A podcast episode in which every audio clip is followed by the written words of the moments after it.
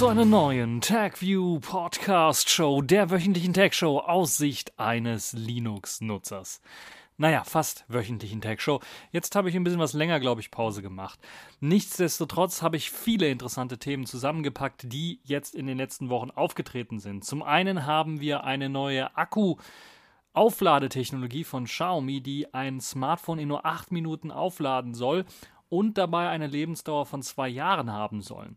Ein drittes Auge für Smartphone-Zombies könnte auch ein bisschen ein Lebensretter sein. Dann Windows 11 ist durchgesickert und jetzt sogar released worden bzw. angekündigt worden und kommt in einer Dock-ähnlichen Taskleiste und wir schauen uns das nochmal etwas genauer an. Dann ganz interessant auch ein bisschen Netzpolitik der Woche. Die Update-Pflicht für diverse Geräte wurde jetzt beschlossen. Und dann gab es natürlich auch noch den WWDC 2021, also die Worldwide Developers Konferenz von Apple. Dort wurden neu, ein neues macOS mit ein paar Einschränkungen vorgestellt und neues iPadOS, das nun auch iOS-Funktionalitäten erhält, genauso wie ein neues Multitasking. Und dann auch noch iOS 4 auf modernen iPhones. Bleiben wir also so ein bisschen auf äh, der iOS- oder iPhone-Schiene. Und dann nochmal Netzpolitik der Woche, präventive Strafverfolgung, die Quellen-TKÜ wurde erlaubt. Ihr seht, ganz, ganz viele Themen. Fangen wir also direkt an. Den Anfang wollen wir machen mit einer neuen Ladetechnologie, die Xiaomi vorgestellt hat. Sie haben ein modifiziertes Mi 11 Pro dazu gebracht, mit sage und schreibe 200 Watt aufzuladen. Das hat es geschafft, den rund 4000 mAh starken Akku in rund 8 Minuten aufzuladen. In einem Zeitraffer-Video wird das gezeigt. Allerdings gibt es einen kleinen Sprung in Sekunde 46 auf die Sekunde 58 und dabei ist der Ladestand von 10 auf 8 Prozent um 8 Prozent gestiegen, also auf 18 Prozent. Ich gehe mal davon aus, sie hatten mehrere Anlaufe versucht, weil natürlich äh, die Hitzeentwicklung bei 200 Watt Laden deutlich groß ist und es das natürlich dazu führen kann, dass das Smartphone eventuell ein wenig länger braucht zum Laden oder die Kühlung angeschmissen werden muss. Es ist bisher noch etwas unklar, was äh, die technischen Hintergründe von diesem Akku sind, also wie die Akkukonstruktion aussieht, ob man dabei zwei oder vielleicht sogar drei geteilte Akkus oder vielleicht sogar vier geteilte Akkus verwendet, die gleichzeitig aufgeladen werden und außerdem war auch noch nicht ganz klar bei dem ersten Test, wie das Ganze denn aussieht mit, dem, äh, mit der Haltbarkeit des Akkus. Dazu hat Xiaomi etwa eine Woche später dann ein Update zum Akkuverschleiß bei dem 200 Watt Laden äh, herausgegeben und hat dabei gesagt, dass äh, demzufolge der Akku nach 800 Ladezyklen noch eine Kapazität von 81 Prozent haben soll zum, im Vergleich zum Ursprungszustand und das sollte dann etwa dafür sorgen, dass ihr euer Mi 11 Pro dann mit, dieser, mit diesem Akku, mit diesem speziellen Akku und der 200 Watt Ladetechnik dann etwas mehr als zwei Jahre nutzen könnt, bevor der Akku dann ausgetauscht werden muss, weil er dann doch etwas in die Knie gegangen ist. Das würde aber auch heißen, bei diesem Gerät von 4000 mAh äh, Akku würde dann nach 800 Ladezyklen dann dieser Akku nur noch eine Ladung von 3240 mAh haben. Das ist dann, ja, wenn man sich das Ganze mal anschaut, mit anderen modernen Smartphones vergleicht, immer noch ein ähm, doch etwas größerer Verlust, würde ich mal sagen. Aber das kann natürlich mit der Zeit weiterentwickelt werden und ich bin mir relativ sicher, wenn jetzt die nächste oder übernächste Generation rauskommt, dass wir tatsächlich vielleicht so ein äh, ja doch deutlich stärkeren Akku dann noch bekommen. Dann, wenn wir das Ganze auch nochmal in die Wireless-Welt bringen wollen, also das Qi Wireless Charging, drahtloses Laden, soll mit dem, in dem Video wird es auch gezeigt, mit 120 Watt möglich sein. Das ist ja auch schon sehr, sehr gewaltig, wenn wir überlegen, dass jetzt die ersten Spitzenklassen Smartphones, die so rauskommen, ja, die äh, 65 bzw. 66 Watt dann ermöglichen. Das wäre dann doppelt so schnell. Und ich habe ja schon bei meinem äh, Huawei Mate 40, 40 Pro gemerkt, dass äh, mit den, was sind es, 65 Watt oder 66 Watt, 66 Watt, die es lädt, es so verdammt schnell auflädt. Wenn ich jetzt dann nochmal 120 Watt hätte, dann wäre es ja doppelt so schnell, dann, also 120 Watt reichen mir auch, ich brauche keine 200 Watt.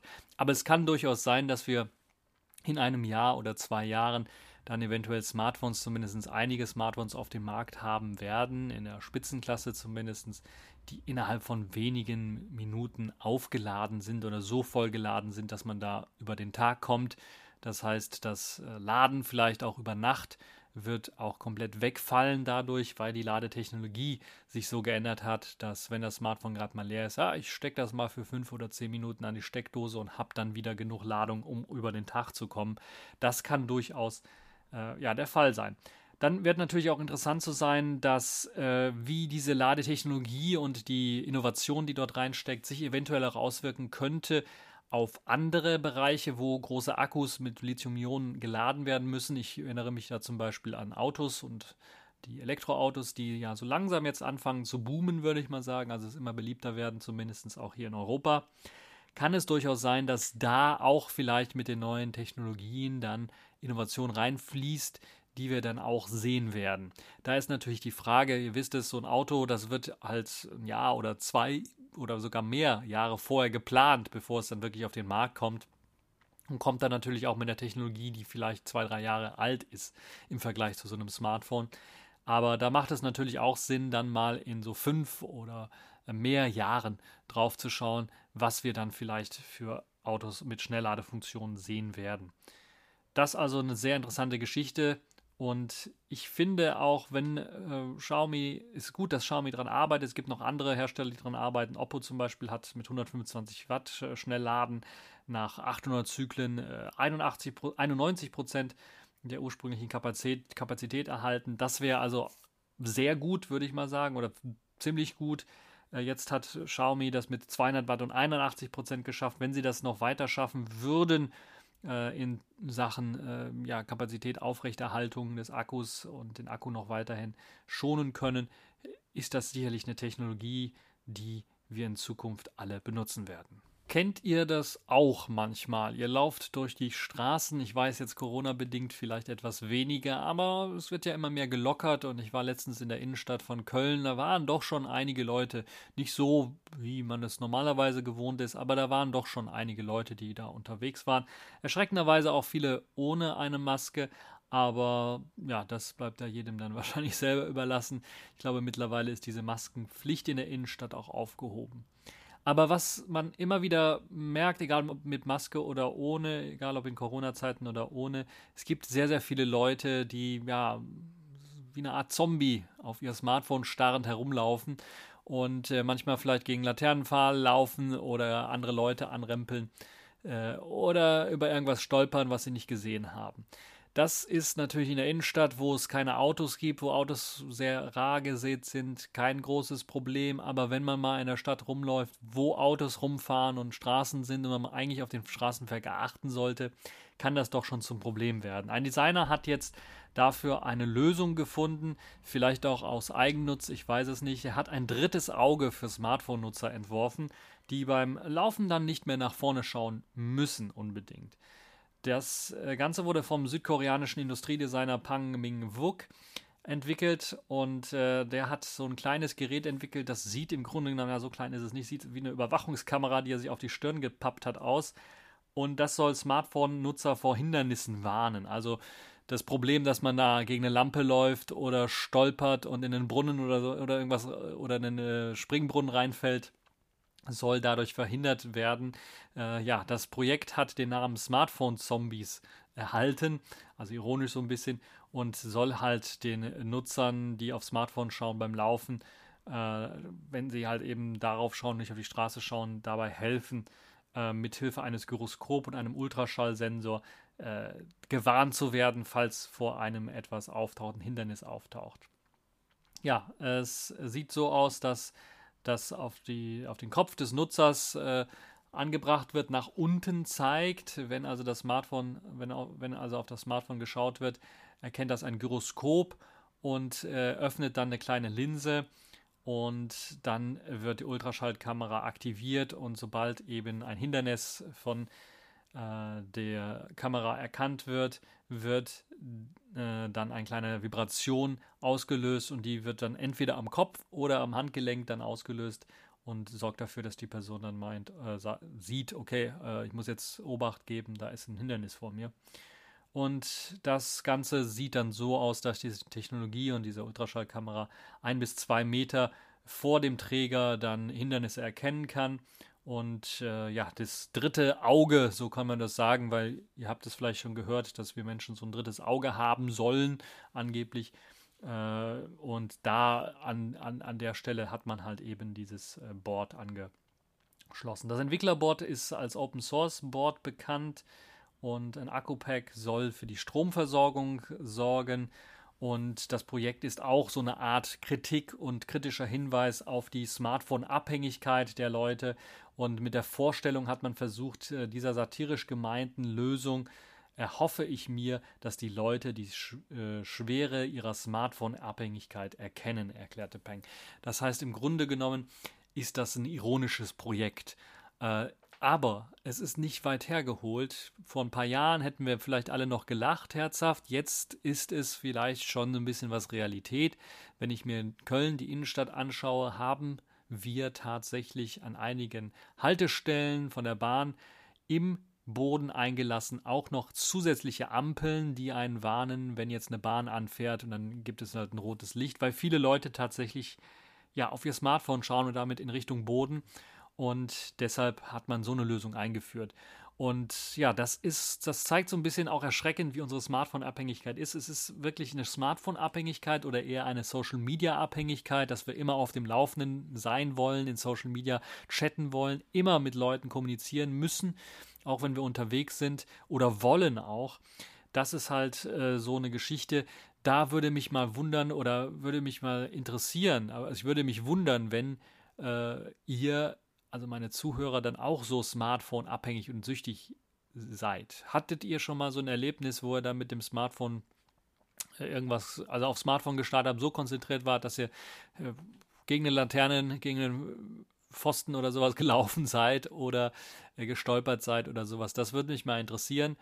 Und ähm, könnt ihr im Kommentarbereich posten. Oder falls ihr Methoden gefunden habt, wie ihr diese, diese Smartphone ich meine, es ist keine wirkliche Smartphone-Süchtigkeit, sondern eher die, die Sucht nach News, nach Neuigkeiten, nach Chat, äh, die Angst, was zu verpassen und dass man dann das Smartphone anmacht, um dann mal zu schauen, wie ihr so etwas bekämpft oder wie ihr, ob ihr Lösungen gefunden habt, dagegen. Das könnt ihr natürlich alles im Kommentarbereich hinterlassen. Jetzt ein komplett anderes Thema. Wir wollen uns ein wenig mit Windows beschäftigen. Eigentlich hat ja Microsoft gesagt, nach Windows 10 kommt keine neue Version mehr. Wir werden das einfach weiter und wieder und wieder updaten. Das haben sie auch eine ganze Zeit lang gemacht. Jetzt aber haben sie eine größere Veränderung vorgehabt und haben dann gesagt, okay, dieses Schema werden wir so nicht weiterführen. Wir werden eine neue Version rausbringen und die wird den Namen Windows 11 tragen.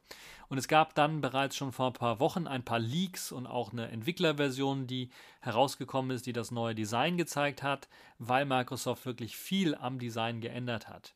Jetzt wurde es auch in dieser Woche komplett vorgestellt. Microsoft hat also Windows 11 vorgestellt und die Neuerungen im Detail erklärt. Und das Wichtigste zuerst, es gibt tatsächlich ein neues UI-Design. Und dieses UI-Design sieht so aus, dass man sich so ein bisschen von macOS vielleicht hat inspirieren lassen.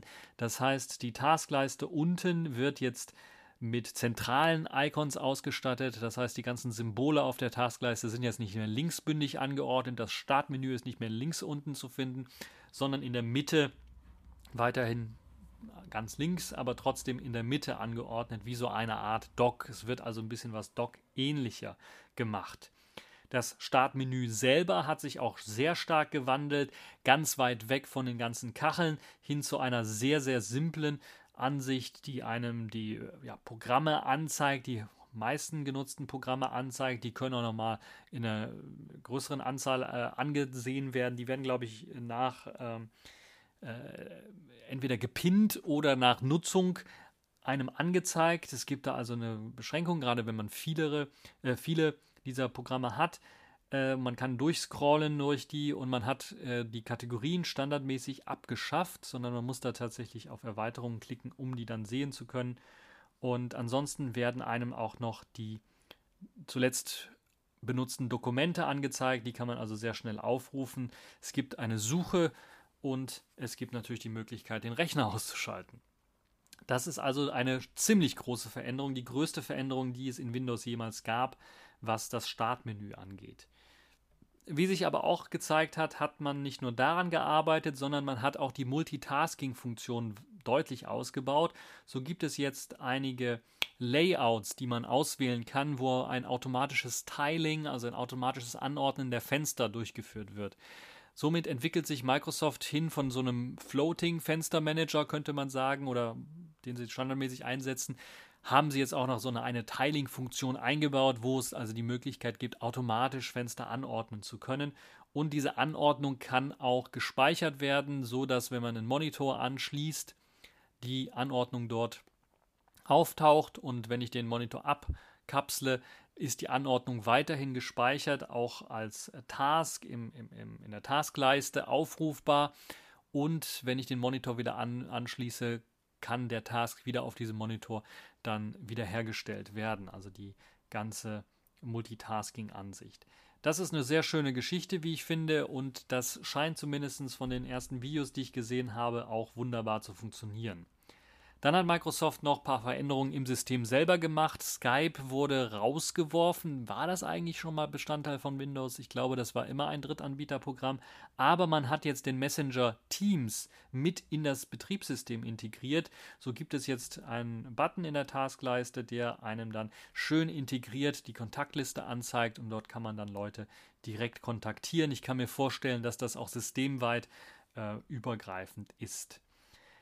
Für Spieler gibt es auch einiges, was geändert worden ist. Zum einen hat man viele Sachen aus der Xbox Serie X äh, mit integriert, zum Beispiel Auto äh, HDR, das mit dabei ist für Spiele, die automatisch dann mit dem HDR äh, versehen werden.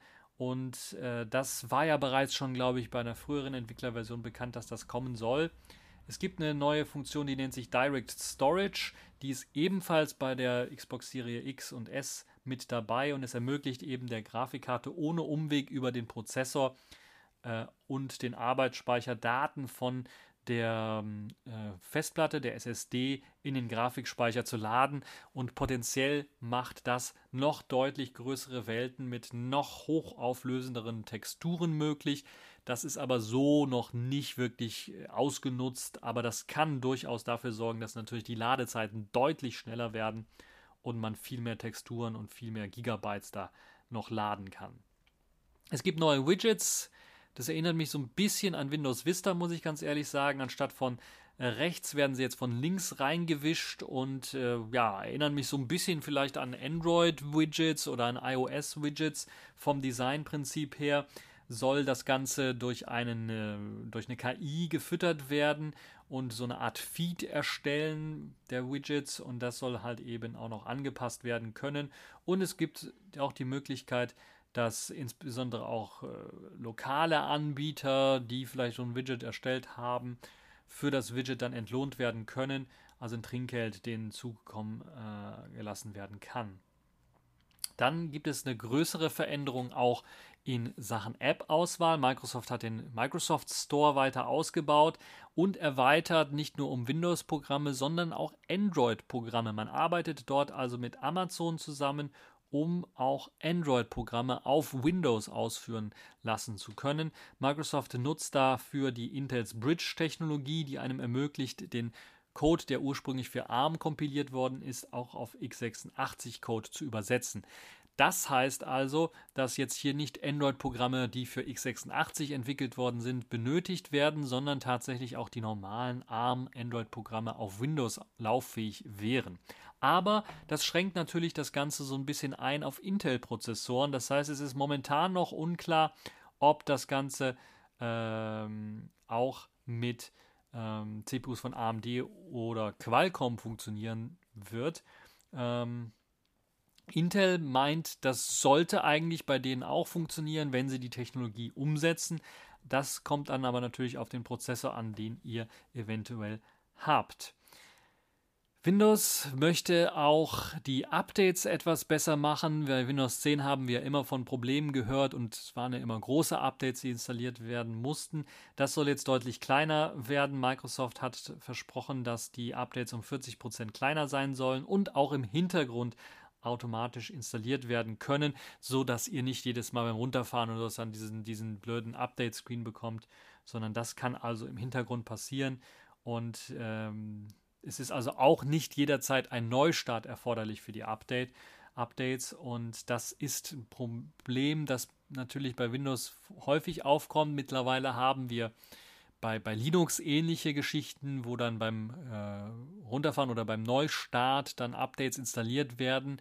Das hat alles damit zu tun, dass die Technologie komplizierter wird und dass man eventuell laufende Programme nicht einfach so updaten kann, ohne dass es dann Probleme gibt.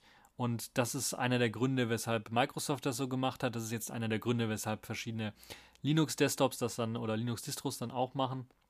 Und jemand, der das Problem wirklich elegant gelöst hat, ist Google mit ihrem Chrome OS. Die machen das seit Jahren so, dass sie im Hintergrund einfach die Updates installieren können. Und das wird es jetzt eben auch für Windows 11 geben. Im Gegensatz zu Windows 10, wo es bis zuletzt noch zwei große Updates H1 und H2 pro Jahr gab, soll es bei Windows 11 nur noch ein großes Update pro Jahr geben, das äh, zwei Jahre Home und Pro bis zu drei Jahre alle anderen Versionen dann äh, Support wie Patches zum monatlichen Patch Day erhalten sollen. Ähm, Verfügbarkeit ist bereits jetzt gegeben für Leute im äh, Insider-Programm. Die können also äh, jetzt glaube ich nächste Woche, in der kommenden Woche dann tatsächlich Windows 11 ausprobieren und installieren und im Herbst soll das Ganze dann für alle erscheinen. Es soll auch für Windows 10 Nutzer kostenlos das Update geben, äh, zumindest für eine gewisse Zeit.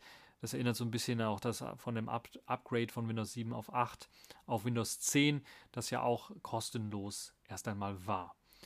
Das könnte also ziemlich interessant werden. Windows 11 ist auch angepasst natürlich für Tablets, das heißt äh, für Touchscreen-Optimierung. Das heißt, auch wenn ihr so ein Convertible habt und das in den Tablet-Mode wandelt, wird, das, wird die UI angepasst, die Abstände ein bisschen was größer gemacht, etwas freundlicher für den Finger gemacht zur Berührung, auch die verschiedenen, normalerweise sehr präzise bedienen äh, Fenster zum Vergrößern oder Verkleinern. Die Schaltflächen dafür oder die unsichtbaren Schaltflächen dafür werden vergrößert, um die Bedienung einfacher machen zu können.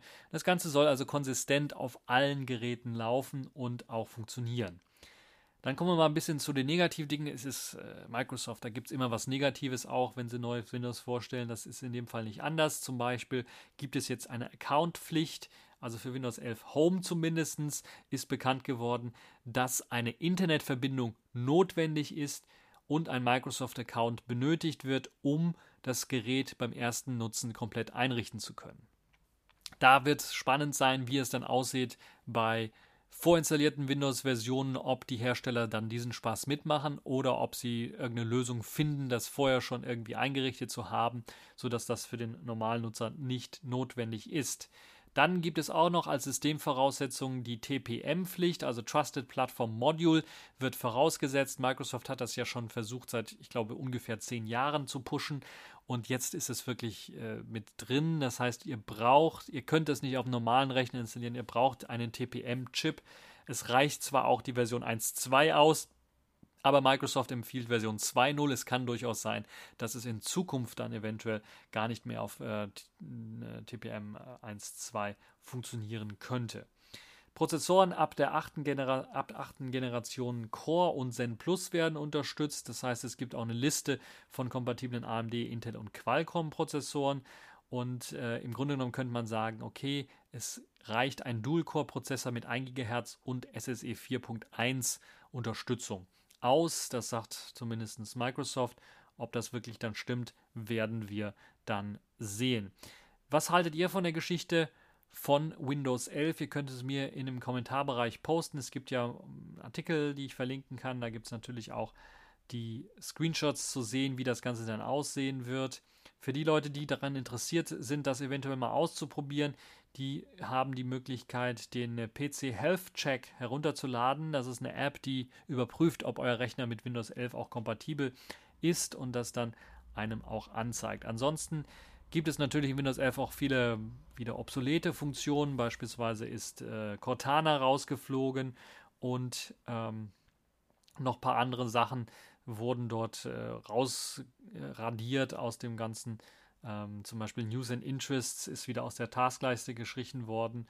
Dafür ist es halt jetzt eben in dem Widgets Overlay zu finden und ein paar andere Sachen, äh, die da ja aufgeräumt worden sind. Ich bin insgesamt, muss ich sagen, nicht so ähm, komplett abgeneigt von Windows 11. Das hat jetzt wirklich mal, Microsoft hat Mut bewiesen, das ein bisschen was auch zu verändern, jetzt die, die Standardbedienung etwas leichter vielleicht zu machen und flockiger zu machen und auch die Tiling-Funktion mit zu integrieren und besser zu machen. Das finde ich, glaube ich, eine gute Geschichte.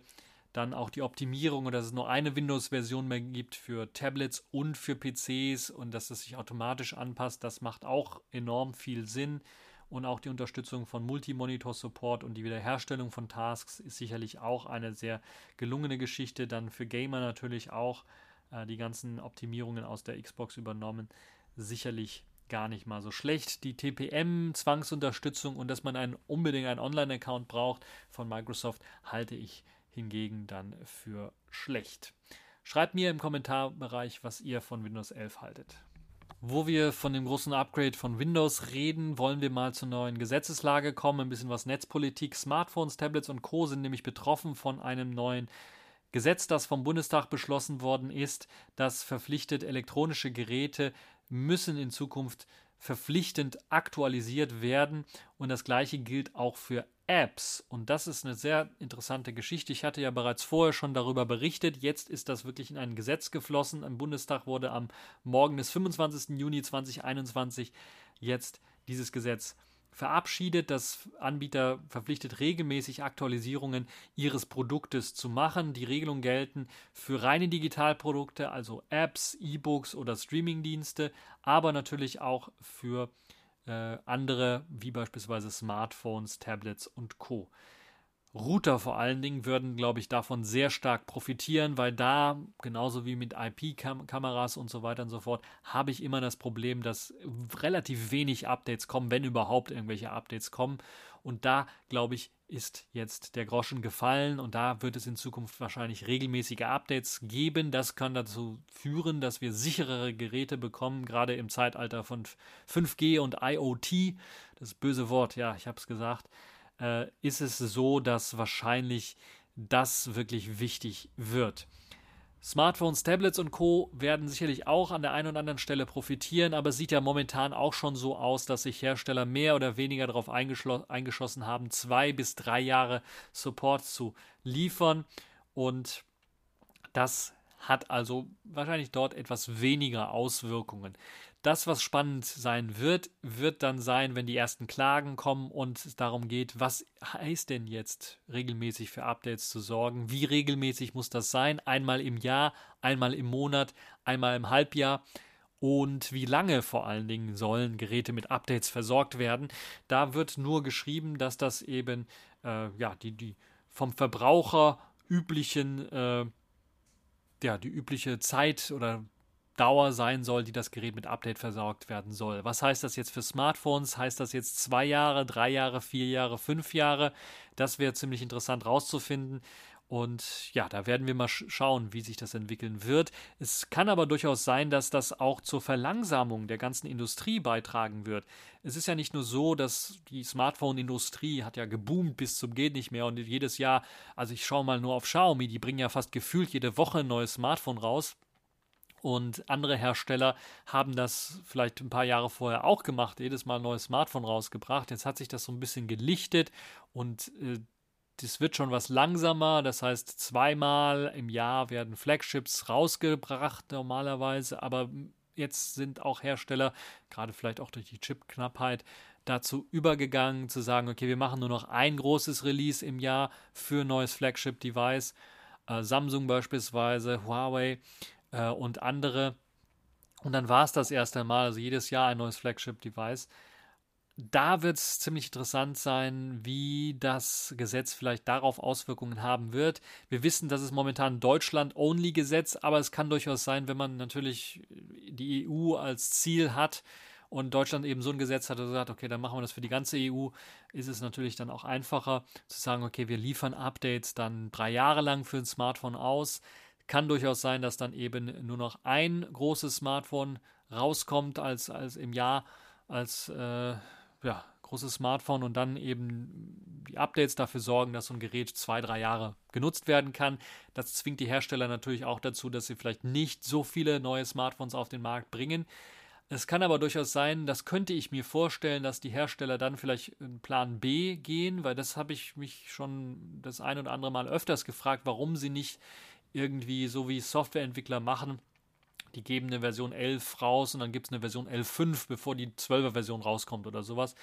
Wieso machen das Smartphone-Hersteller nicht? Die haben eine Version rausgegeben mit eben den neuesten Technologien drin und dann äh, wäre es vielleicht klug, das gleiche Gehäuse, das gleiche Chassis zu verwenden, vielleicht auch den gleichen internen Aufbau meistens zu verwenden und nur ein paar Teile abzudaten, wie beispielsweise Kameras oder einen Arbeitsspeicher größer zu machen oder mehr Speicher oder einen schnelleren Speicher einzubauen äh, und das gleiche Chassis zu verwenden und dann eben, äh, ja, so wie Huawei es mit der New Edition gemacht hat vom P30 zum Beispiel und diversen anderen, dann vielleicht einfach mal nur ein ja, neues nach einem halben Jahr eine neue Version mit ein bisschen was mehr Speicher oder einem neuen Extra-Feature hinzuzufügen. Also ein kleines inkrementelles Update zu machen, anstatt ein neues großes Smartphone auf den Markt zu bringen. Das könnte ich mir vorstellen, aber ihr könnt mir mal schreiben, was ihr von dem Gesetz haltet. Hat das Durchschlagskraft? Wird sich das durchsetzen? Werden die Hersteller ihre Sachen ändern? Wenn sie auch zwangsweise ihre Sachen ändern, weil das in, in den Kram passt, weil die Nachfrage nach neuen Smartphones geringer wird und natürlich auch die Smartphones immer länger genutzt werden und genutzt werden können, weil der Speed jetzt momentan so da ist, dass äh, ein Smartphone, was zwei Jahre alt ist, 2019 gekauft worden ist, oder hier mein Huawei P30, was ich immer noch habe, ist wunderbar nutzbar. Da gibt es also überhaupt keine Probleme. Ich habe keine Probleme mit irgendwelchen Programmen, die irgendwie zu langsam laufen oder Inkompatibilitäten oder ähm, sonst irgendwelchen Problemen, die einfach auftreten, wenn so ein Gerät einfach länger genutzt wird. Da würde mich mal interessieren, was ihr von der Geschichte haltet. Schreibt es unten in den Kommentarbereich. Jetzt kommen wir zur Worldwide Developers Konferenz von Apple. Apple hat da natürlich neue Produkte vorgestellt, unter anderem ihr neues macOS Monterey. Und das hat ziemlich ja, für Furore gesorgt, würde ich mal sagen, weil es doch einige neue Funktionen mit sich bringt, die exklusiv für die neue M1-Plattform von Apple sind und ältere, also Intel-User, dann doch schon merken, okay, vorher hat man gedacht, okay, Apple wird so komplett umsteigen und dann muss man wahrscheinlich einen M1 kaufen. Aber das haben sie nicht gemacht, sondern wollen ja weiter. Sie reden immer davon, dass die Intel Macs weiterhin unterstützt werden sollen, aber die kriegen keine neuen Features mehr. Das ist natürlich ziemlich interessant. Das heißt, die ganz neuen, brandneuen Features, die macOS Monterey vorgestellt hat, die wird Besitzern von Intel CPUs teilweise vorenthalten. Beispielsweise äh, hat das mit dem Porträtmodus bei FaceTime zu tun. Also da gibt es die Möglichkeit, diesen, diesen Blurry-Modus zu machen. Der wird nur unter den M1 Macs unterstützt. Der gibt es also nicht unter den Intel Macs. Das ist eine kleine Funktion. Aber auch die neue Funktion, die einem ermöglicht, Live-Text in der Fotos-App direkt durch OCR erkennen lassen zu können. Die Funktion, dass man da einfach markieren, kopieren oder nachschlagen oder übersetzen kann, die gibt es nicht in der Fotos-App für Intel die gibt es nur für M1-Prozessoren. Jetzt kann es natürlich durchaus sein, dass das vielleicht in Zukunft dann nachgereicht wird, auch für die Intel-Prozessoren, dass Apple das zuerst für die, für die M1-Prozessoren gemacht hat, weil sie auf der gleichen Plattform basieren wie eben iOS und man das in iOS auch eingeführt hat.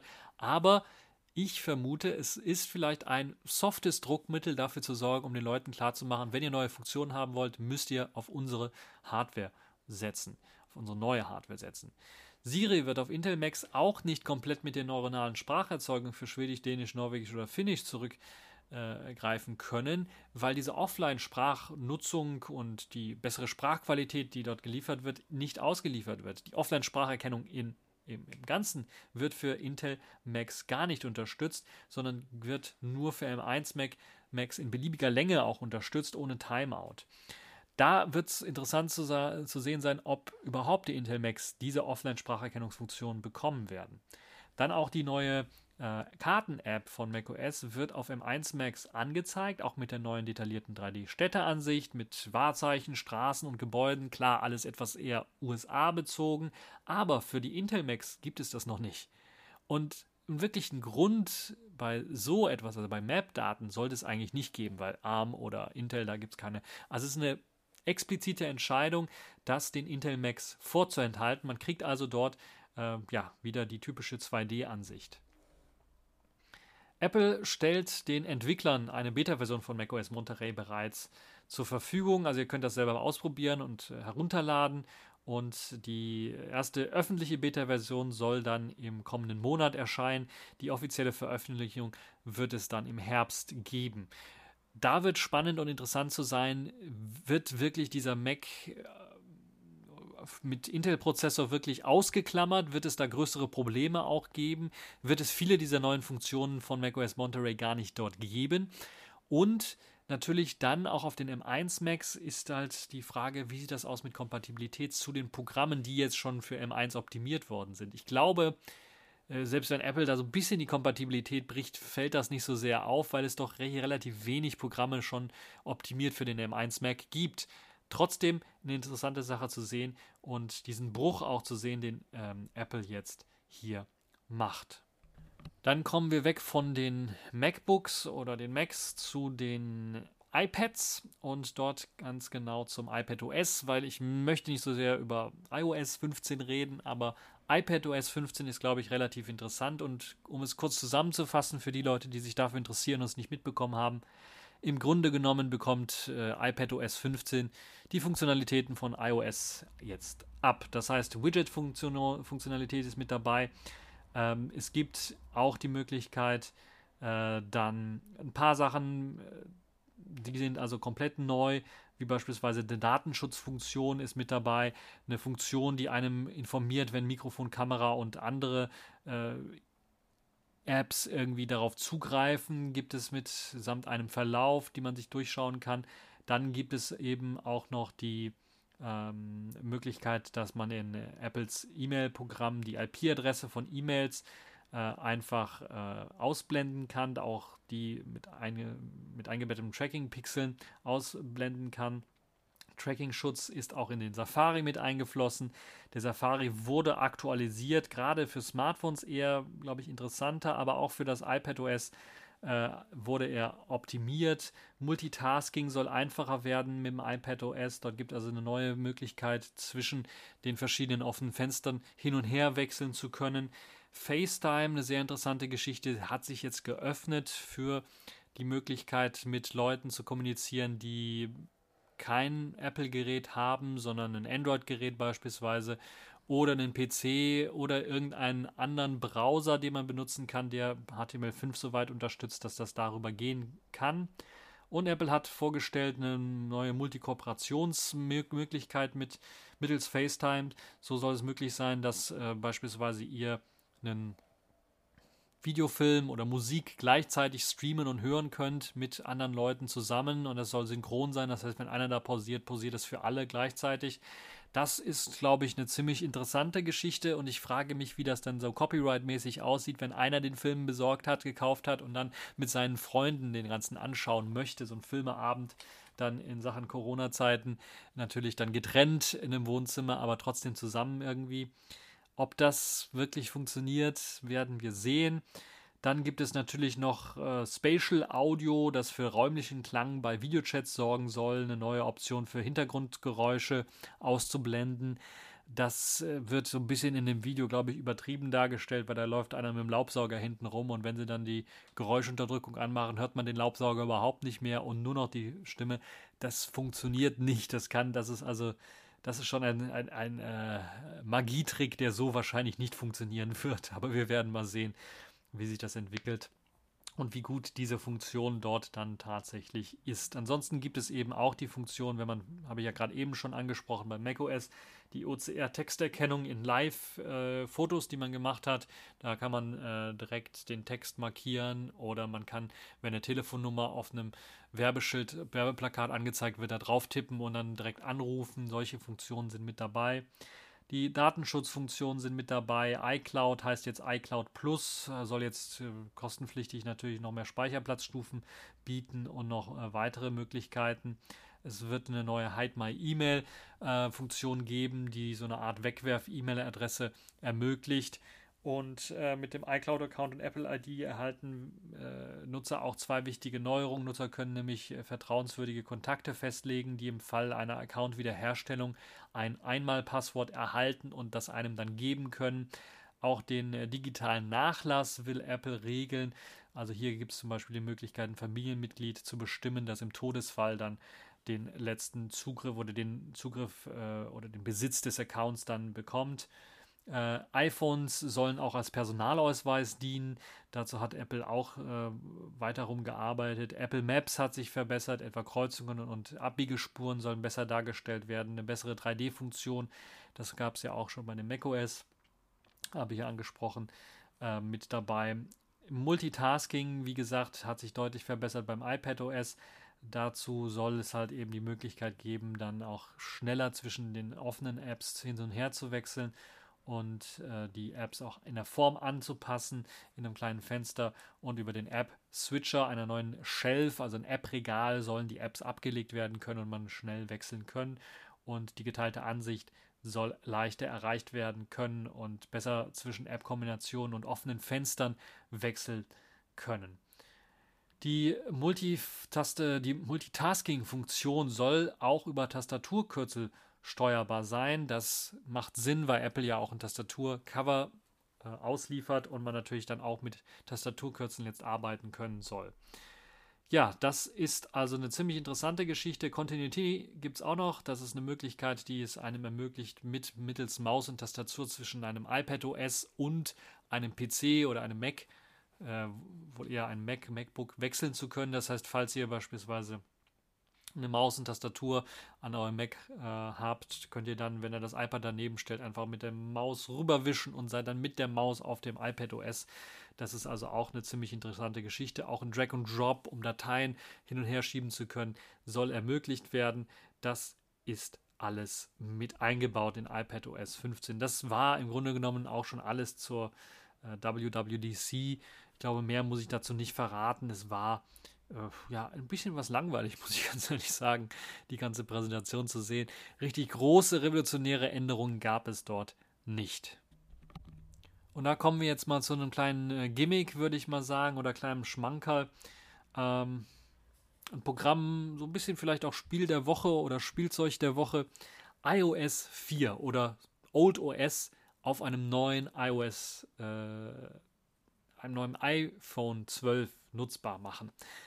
Das hat sich ein Schüler, ein 18-jähriger Schüler gedacht. Er hat nämlich eine, entwickelt, eine App entwickelt, die den modernen iPhones den Look von iOS 4 verpassen. Wer iOS 4 noch nicht gesehen hat, der weiß dieses äh, wirklich uralte Design äh, mit, ja, mit, hm, wie hieß es, schizomorphisch? Nee, irgendwie so ähnlich hieß es, äh, dass einem also die Möglichkeit gibt, dann dieses 3D-Design, dieses Anfühlen, äh, das klassische iOS-Design im Grunde genommen zu haben, hat jetzt eben, also der 18-jährige Entwickler hat jetzt eine App entwickelt, eine iOS-App, die einem das ermöglichen soll. Das Interessante an der ganzen Geschichte ist, dass er das in SwiftUI programmiert hat und die Anwendung komplett in Open Source gelassen hat und über Apples Beta-Testprogramm lässt sich jetzt das Ganze installieren schon mal. Es ist nahezu voll funktionsfähig. Das heißt, einige Programme funktionieren noch nicht. Er hat also auch wirklich die Apple-Programme versucht nachzuahmen. Das heißt, wenn man da auf den Kalender klickt, kriegt man das alte Kalenderdesign von iOS 4, aber die Kalendereinträge aus seinem iPhone auch rüber mh, hm, importiert im Grunde genommen oder direkt live. Und ja, die Geschichte ist ziemlich interessant. Es ist natürlich ein paar Schwierigkeiten, die aufgetreten worden sind. Ähm, auf Twitter gibt es einige Leute, die das schon mal zeigen, ein paar Videofilmchen gemacht haben, wie gut das dann funktioniert und wie schön das aussieht. Er hat auch wirklich an viele kleine Details gedacht, wie beispielsweise die äh, Entsperrung per Slider. Das gab es damals tatsächlich, einen Slider zum Entsperren eines iPhones ist mit dabei. Die alte Safari-Version äh, ist mit dabei, eine Wetter-App ist mit dabei. Also alles, an alles hat er fast gedacht. Äh, ein paar Sachen funktionieren noch nicht. Sogar der Home-Button ist mit dabei, weil den gab es ja damals auch noch. Und bei modernen iPhones wird dieser ja überhaupt nicht mehr eingebaut. So gibt es jetzt einen virtuellen, den man anklicken kann. Und entsprechend hat man eben äh, viele Sachen von dem alten iOS äh, 4 dort äh, mit eingebaut. Und es wird auch ordentlich weiterentwickelt. Es kommen immer neue Sachen hinzu. Und ein paar Sachen, die vorher noch nicht funktioniert haben, wie beispielsweise, glaube ich, iTunes oder sowas, das ist mittlerweile auch mit dabei und da gibt es eben die Möglichkeit. Also der Detailgrad ist schon bewundernswert und das ist zumindest für Nostalgiker oder für Leute, die sowieso diese äh, Oberfläche besser gefunden haben, sicherlich eine interessante Geschichte, dass ihr das jetzt so nutzen könnt. Und das ist auch vielleicht mal so ein bisschen so eine Möglichkeit. Das erste Mal, dass ich das gesehen habe, dass man versucht, so eine Art anderen Launcher für iOS äh, ja, bereitzustellen. Aber ein wirklicher Launcher ist es nicht, weil man Drittanbieterprogramme, glaube ich, noch nicht hinzufügen kann, um die zu starten.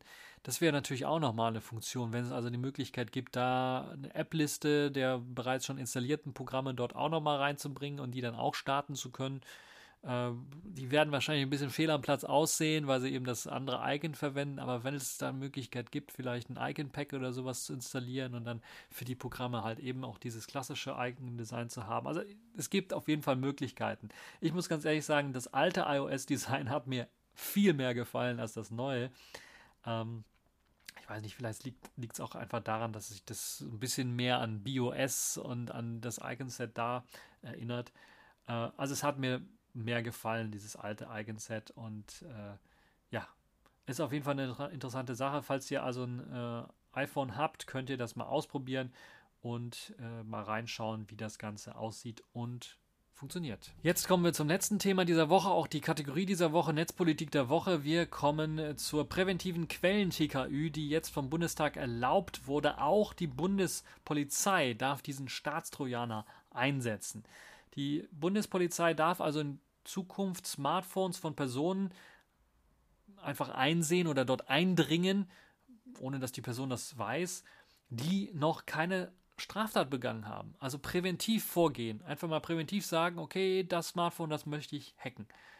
Das wird eben in dem neuen Telekommunikationsüberwachungsgesetz oder die TKÜ äh, erlaubt von Verdächtigen. Also falls ihr verdächtigt seid, irgendwie habt ihr quasi fast keine Chance, da äh, nicht überwacht zu werden.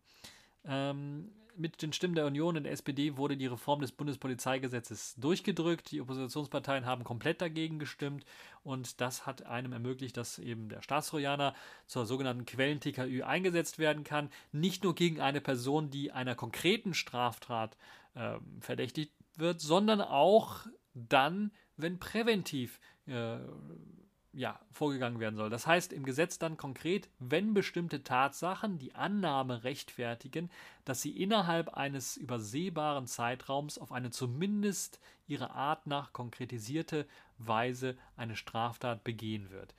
Im Grunde genommen ist das eine elegante Möglichkeit oder ja, Art zu sagen, dass äh, ihr, dass da präventiv vorgegangen wird.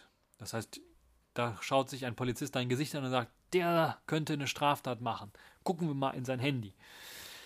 Ja, ähm, der Bundespolizei wird laut Gesetzentwurf auch erlaubt, nicht nur Daten zu Verurteilten, Beschuldigten oder Verdächtigten zu verarbeiten, sondern auch zu Anlasspersonen, bei denen tatsächlich Anhaltspunkte dafür vorliegen, dass die betroffenen Personen in naher Zukunft Straftaten von erheblicher Bedeutung begehen werden. Das ist auch wieder dieser präventive ähm, Ansatz. Darüber hinaus darf eben die Bundespolizei Daten von Personen speichern, die als Zeugen oder als Opfer einer künftigen Straftat in Betracht kommen. Stell dir mal vor, ah, du hast deinen Freund angezeigt, weil er gewalttätig ist. Du könntest in Zukunft ein Opfer werden. Wir überwachen dein Phone mal.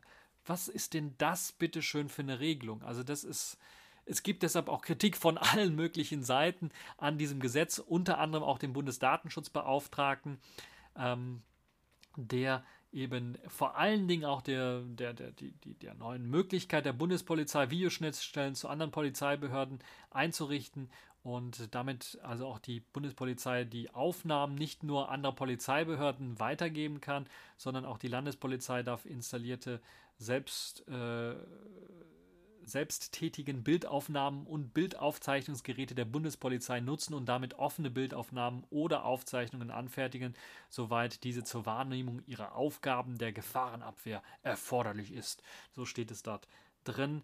Und das ist alles komplett eine Vermischung von so vielen Befugnissen und Möglichkeiten, die den Behörden gegeben wird, dass der Bundesdatenschutzbeauftragte Ulrich Kelber in seiner Stellungnahme dazu zahlreiche Punkte des Gesetzes sehr stark kritisiert hat. Problematisch an der Quellen-TKÜ sei unter anderem, dass hierfür gezielte Sicherheitslücken ausgenutzt werden müssen und das senkt natürlich das Sicherheitsniveau für alle digitalen Kommunikationsgeräte, weil wenn ihr eine Sicherheitslücke ausnutzen müsst, dann werdet ihr, wenn ihr sie gefunden habt, natürlich nicht verraten damit sie nicht gefixt wird. Aber dann habt ihr keine Möglichkeit mehr, auf das Telefon zuzugreifen. Und kritisch ist er natürlich auch den Befugnissen der Polizei gegenüber, weil die dann natürlich dann auch äh, das äh, Anfertigen von Fotos einer Person noch eine, die noch nicht mal eine Straftat, noch nicht mal, sondern einfach nur, ja, der könnte vielleicht in Zukunft eine Straftat begehen. Und hier stellt sich natürlich auch die Frage, ob die im Gesetzentwurf vorgesehene Eingriffsschwelle einer möglichen verfassungsgerechtlichen äh, Prüfung standhält, hat Kleber, äh, Kelber gesagt. Ähm, Kleber ist jemand anders. äh, das ist also schon ein sehr, sehr starkes Stück und ja, äh, Minority Report kennt ihr vielleicht noch. Das war ein sehr interessanter Film, wo es dann darum ging, ja, Straftaten, bevor sie passiert sind, überhaupt irgendwie, ja, die Leute dann festzunehmen, bevor sie eine Straftat gemacht haben. Ähm, und ja, das ist halt eben ein Problem, würde ich mal sagen. Im Film Minority Report wird das ja auch ein Problem und der äh, Strafverfolger merkt das ja auch, dass wenn er selber dann auf einmal plötzlich verfolgt wird, er weiß noch nicht mal warum, er hat noch nichts mal gemacht, aber es wird einfach prognostiziert, dass er was machen könnte. Äh, das ist halt schon ein ganz, ganz starkes Stück, dass es solche Privilegien dann da gegeben werden den verschiedenen Sicherheitsbehörden und natürlich, dass die verschiedenen Sicherheitsbehörden so viele Eingriffsmöglichkeiten haben, auch wenn es darum geht, Opfer zu verfolgen äh, und dort rein, reinhacken zu können. Also unglaublich so eine Geschichte eigentlich. Und ich kann mir gar nicht vorstellen, wie können die das überhaupt. Das haben die doch gar nicht gelesen wahrscheinlich. Also jeder mit einem gesunden Menschenverstand und der Minority Report gesehen hat, wird da sagen, solche Präventivmaßnahmen sind doch mit. Also, nee. Wir haben. Also das kann nicht gerechtfertigt sein. Ich bin mir relativ sicher, dass das äh, dann von einem vielleicht auch Verfassungsgericht landen wird, dieses Gesetz, und dann muss nachkorrigiert werden, weil das ist wirklich so ein maximal äh, katastrophales Gesetz. Das kann ich mir so nicht vorstellen. Eine präventive Quellen-TKÜ. Nein, das soll es, das darf es einfach in Deutschland nicht geben. Aber ihr könnt mir mal schreiben, was ihr davon haltet. Würde mich auch interessieren, falls ihr für die Bundespolizei arbeitet oder für, andere Polizeibehörden. Wird sowas überhaupt gebraucht oder habt ihr vielmehr schon Probleme, überhaupt Straftaten, die jetzt schon existieren, aufzuklären, weil, was weiß ich, ähm, an Bahnhöfen die Kameras nicht funktionieren oder weil es zu wenig Leute im Allgemeinen im Dienst gibt, die äh, vielleicht mal äh, rumlaufen durch den Bahnhof oder andere Problemviertel oder sowas, um dann Straftaten aufklären zu können oder verhindern zu können. Das würde mich mal sehr stark interessieren. Könnt ihr alles im Kommentarbereich posten. Das war es jetzt für diese TechView Podcast Show. Ihr habt so ein bisschen gemerkt, lange Folge, weil ich viel komprimiert habe aus den verschiedenen Wochen jetzt, ähm, die da aufgetreten sind. Ein paar Sachen. Sachen habe ich rausgelassen. Selfish der Woche gibt es nicht. Ähm, und äh, ja, Distro der Woche habe ich jetzt auch keine gefunden. Aber äh, nichtsdestotrotz wünsche ich dir noch einen schönen Tag und bis zur nächsten Show.